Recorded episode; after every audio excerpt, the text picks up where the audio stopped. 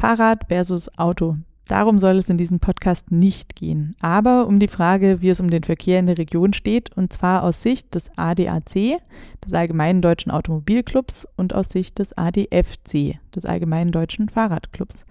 Ich bin Samira Eisele, Redakteurin in der Regionalredaktion der Südwestpresse, und in diesem Podcast haben wir uns einen kleinen Themencheck vor der Landtagswahl vorgenommen. Für diese Folge habe ich mit zwei Gästen gesprochen. Einmal mit Katrin Voss-Lubert, der Vorsitzenden des ADFC Ulm, Alb-Donau und Neu-Ulm, und mit Thomas Kastner, Vorsitzender des ADAC Ortsclubs in Ulm und Vorstand für Umwelt und Technik im ADAC Württemberg. Bevor es inhaltlich losgeht, noch eine kurze Erklärung zum Aufbau dieser Folge. Weil wir uns nicht zu dritt treffen konnten, habe ich zwei einzelne Interviews geführt. Die Fragen sind aber die gleichen. Wir haben uns von Frau Voss-Lubert und Herrn Kastner das Einverständnis geholt, die Antworten im Nachhinein zusammenzuschneiden. Und jetzt viel Spaß beim Zuhören.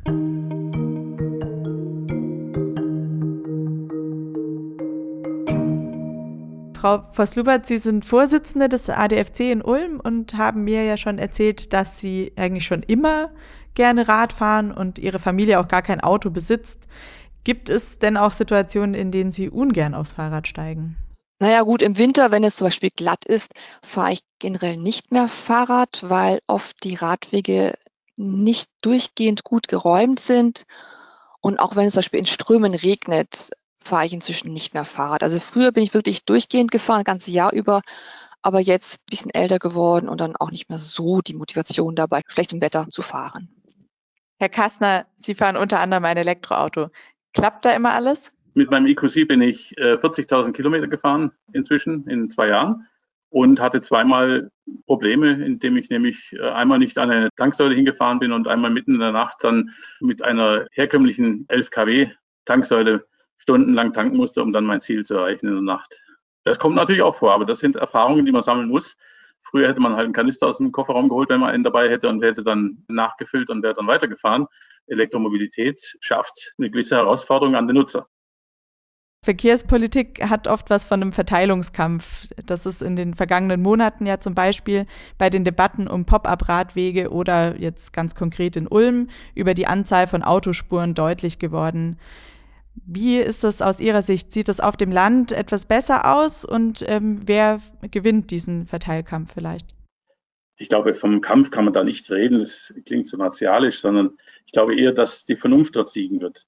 Es macht keinen Sinn im Sommer, wenn ich noch einen Kilometer oder zwei Kilometer zurücklegen muss, dann das Auto zu nehmen und das Auto in die Innenstadt zu fahren und einen Parkplatz zu suchen und dort äh, dann eventuell sogar eine Ladesäule zu suchen. Äh, dann nehme ich doch leichter das Fahrrad und fahre dann diese Wege, die dafür geschaffen worden sind und mir Sicherheit bieten. Und das ist ja auch ein wichtiges Thema, der sich der ADAC angenommen hat, die Sicherheit der Verkehrsteilnehmer. Und da gehört mit Sicherheit so ein äh, Fahrradweg dazu. Also ich denke mir auch zur Radverkehrsförderung auf dem Land ist auch wichtig, dem Radverkehr mehr Platz zu geben. Und gerade in Ortschaften, in denen auch wieder auch wenig äh, Platz ist, müssten schon Fahrspuren, Pkw-Fahrspuren zurückgebaut werden oder auch umgewidmet werden. Wer gewinnt? Wenn es wirklich gelingt, dem Radverkehr mehr Platz zu geben, würden eigentlich schon alle gewinnen allen voran natürlich das Klima eben, weil aus Klimaschutzgründen äh, muss die Mobilität sich ändern. Und ich würde auch so sagen, dass quasi auch wenn weniger Fahrspuren für PKWs da wären, sind wir noch dann die gewinnen eben, die aufs Auto nach wie vor angewiesen sind. Wenn eben wirklich erreicht wird, dass mehr Leute aufs Fahrrad umsteigen. Das Fahrrad ist ja sehr gut geeignet bei kürzeren Distanzen. Stichwort nachhaltige Mobilität. Was wäre denn Ihr Rezept, um den ÖPNV attraktiver zu machen? Also um den ÖPNV attraktiver zu machen, gerade im ländlichen Raum, ist auf jeden Fall notwendig, dass es einen dichteren Takt gibt und auch zu den Randzeiten auch ausreichend ähm, Busse fahren. Und außerdem auch noch eine gute Anbindung von den Verkehrsmitteln, nämlich Stichwort Bike and Ride, dass es bei Bushaltestellen oder Straßenbahnhaltestellen, Bahnhöfen auch für Fahrräder gute Abstellmöglichkeiten gibt und aber auch eine gute Verknüpfung, zum Beispiel, äh, dass Züge und Busse aufeinander abgestimmt sind. Das heißt, man kommt am Bahnhof an und leicht fährt auch der nächste Bus weiter, dass man nicht noch lange warten muss. Nachhaltigkeit entsteht nur dadurch, dass man nachhaltige Kraftstoffe verwendet, nachhaltigen Verkehr hat. Das heißt, wir müssten diese Technologien, die es sicherlich gibt, Brennstoffzelle auf Bussen oder Elektromobilität auch auf Omnibussen äh, nutzen und äh, das System dann entsprechend ausbauen.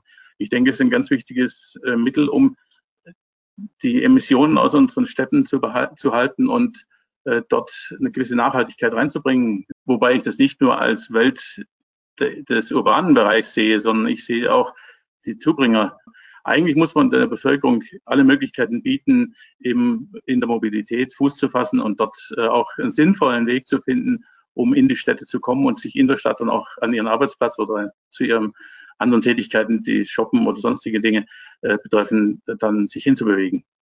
Was ist für Sie das wichtigste Verkehrsprojekt in der Region und wo stehen wir, wie läuft es aus Ihrer Sicht? Also man diskutiert ja oder hat diskutiert über eine Illerbahn, Schnellbahn solche Dinge muss man überdenken und muss sicherlich auch dort eine entsprechende Planung machen. Es sind Schienen da, die ins Illertal gehen. Es hapert dann meistens an Kosten, weil sowas relativ aufwendig ist zu betreiben und jemanden zu finden, der sich der Kosten annimmt. Aus Sicht der Radfahrer auf alle Fälle müssen ein dichtes Radwegenetz geknüpft werden. Und hat der Alb-Donau-Kreis schon eine sehr gute Radwegekonzeption entwickelt. Das heißt, geschaut, wo sind die Pendlerströme der Radfahrer, was muss ausgebaut werden. Und es läuft. Das Problem ist allerdings beim Flächenerwerb, wenn quasi für einen Radweg Ackerland erworben werden muss und die Landwirte dagegen sind, dann ist es oft ein K.O.-Kriterium. Dann gibt es aber keinen Radweg dort. Und das ist der Knackpunkt gerade entlang der Landesstraßen, wenn es schwierig wird, Land zu erwerben, um einen Radweg zu konzipieren dann. Und da wäre schon die Frage, ob man in dringenden Fällen doch mit einer Enteignung arbeiten könnte. Ich weiß, beim Straßenbau wird dieses ähm, Instrument angewandt. Und da müssen wir doch mal die Prioritäten verschieben, weil es, es ist wichtig, ein durchgehendes Radwegenetz auch auf dem Land zu haben und dann doch mal mit dem Instrument der Enteignung zu arbeiten.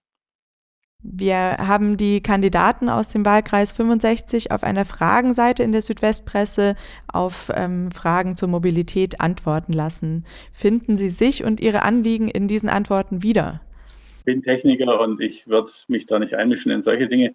Äh, wenn mich jemand fragt, wie ein Motor funktioniert und was ich da bevorzuge, gebe ich Ihnen gerne Auskunft. Aber was die Politik macht, erstens ist es nicht meine Kompetenz. Es gibt auch viele Widersprüchlichkeiten in der Politik, aber Dazu sind wir als Spezialisten mit unseren Expertisen da, dass wir diese Dinge gerade rücken, Auskunft geben und den Politikern Unterstützung geben, die aber nicht dazu führen darf, dass wir die komplett beeinflussen und auch in ihrem Meinungsbild verändern. Meine Fragen ging es ja erstmal in erster Linie um den ÖPNV, aber als dann konkreter nachgefragt wurde, wie kann die Bevölkerung, die Menschen auf dem Land zu einer deutlich klimaverträglichen Mobilität bewegt werden, nur von einem Kandidaten auch der Stichpunkt Radverkehr, weil es wichtig eben auch für kurze Strecken dann den Radverkehr zu fördern. Und auch bei der Vernetzung der Mobilitätsformen, da ist das Fahrrad spielt eine große Rolle. Eine wichtige Rolle eben, wie schon gesagt, auch Kombination Fahrrad und ÖPNV. Und das haben viele Kandidaten nicht, also da nicht geäußert. Und das ist einfach, das darf nicht unterschlagen werden. Es ist wichtig, dass der Radverkehr als Teil der Mobilitätswende auch gefördert wird. Schnellladestationen für E-Autos oder autofreie Innenstädte, Radschnellwege. Was fehlt denn aus Ihrer Sicht noch in Baden-Württemberg? Aus meiner Sicht fehlt es an allem eigentlich noch. Und zwar wirklich ein engagiertes, engagierter Ausbau von Schnellerstationen, autofreie Innenstädte für höhere Aufenthaltsqualität, äh, Radschnellwege, gut, das ist die Sache, dass die Verbindung zwischen Ortschaften, aber auch innerhalb der Ortschaften muss ein funktionierendes Radwegenetz geben. Wir brauchen eine Mobilitätswende und es ist eine Kombination aus umweltfreundlichen Verkehrsmitteln. Es wird keine autolosen Städte geben. Also so wie in London wird es bei uns nicht funktionieren. Aber äh, es gibt sicherlich Möglichkeiten, um äh, Sammelbusse im kleinen Stil, also acht Sitzer, neun Sitzer, auf die Reise zu schicken, um dort äh, den öffentlichen Personenverkehr zu verbessern, um dort eine Effizienz zu steigern. Äh, es gibt sicherlich in diese Richtung Möglichkeiten. Es wird sicherlich auch im Güterbereich äh, Lösungen geben. Es gibt dort so Mini-Roboter, die elektrisch betrieben ähm, Pakete ausfahren und solche Dinge. Aber das ist schon Zukunft. Fünf bis zehn Jahre ist eine ganz, ganz kurze Zeit. Ich glaube, dass in der Innenstadt Schnellradwege keine große Rolle spielen können, weil einfach der Verkehr äh, zu viel hemmt. Aber aufs Land raus, da sehe ich schon sehr ge gehöriges Potenzial. Also wir sind absolut Freund von solchen Dingen. Ich selber fahre sehr viel Fahrrad, elektrisch betrieben natürlich. Und äh, ich denke, es ist der richtige Weg. In der Stadt wird selber solche Schnellradwege kaum möglich sein. Vielleicht noch ein persönlicher Ausblick zum Schluss. Was ist denn Ihre Mobilität der Zukunft oder wie wollen Sie denn selbst in fünf oder in zehn Jahren unterwegs sein? Ja, ich hoffe, dass ich da nicht mehr im Rollator fahren muss. Also die nächste Zeit, denke ich, liegt die Zukunft natürlich in der Elektromobilität, in dem elektrischen Vorwärtsbewegen. Äh, ich probiere alles aus. Ich bin auch offen für jede neue Technik. Äh, die Brennstoffzelle wird eins meiner nächsten Pkw Modelle sein, die ich nutzen werde, um zu versuchen, dort äh, Erfahrungen zu sammeln, um festzustellen, ob sowas liegt, ob sowas gut ist, ob sowas ankommt. Und es wird mit Sicherheit aber in Zukunft auch weitere Dinge geben, wie jetzt zum Beispiel die synthetischen Kraftstoffe. Mein großer Wunsch ist es, dass man wirklich intelligent unterwegs sein kann. Das heißt, ich habe für kurze Strecken attraktive Wege für Fußgänger. Dann für längere Strecken habe ich ein funktionierendes und durchgehendes Radverkehrsnetz, wo ich sicher unterwegs bin und auch Kinder und ältere Menschen sicher unterwegs sind. Am Ziel überdachte sichere Fahrradabstellanlagen. Dann längere Strecken oder so nehme ich einen ÖPNV, der gut getaktet ist. Oder aber auch, wenn ich äh, was zu transportieren habe und das mit dem Fahrrad und Anhänger nicht möglich ist, habe ich einen Carsharing-Anbieter mit Autos ohne Verbrennermotor.